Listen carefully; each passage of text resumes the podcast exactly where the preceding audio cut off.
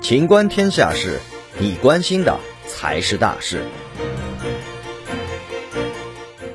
一千二百吨头发走私入境，案值十一亿元。我们印象中涉及走私的一般都是毒品、奢侈品，但是你能想到头发丝也成了走私的目标吗？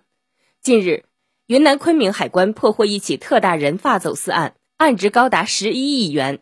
云南昆明海关缉私部门日前发现，一段时间以来，当地以人发、假发等各种名义发往山东、安徽等地的快递数量十分巨大。海关缉私民警迅速进行调研，通过研判和排查，最终一个在边境一线专门走私人发的专业团伙浮出水面。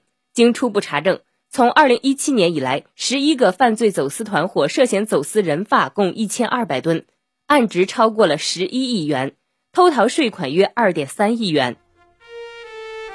本期节目到此结束，欢迎继续收听《秦观天下事》。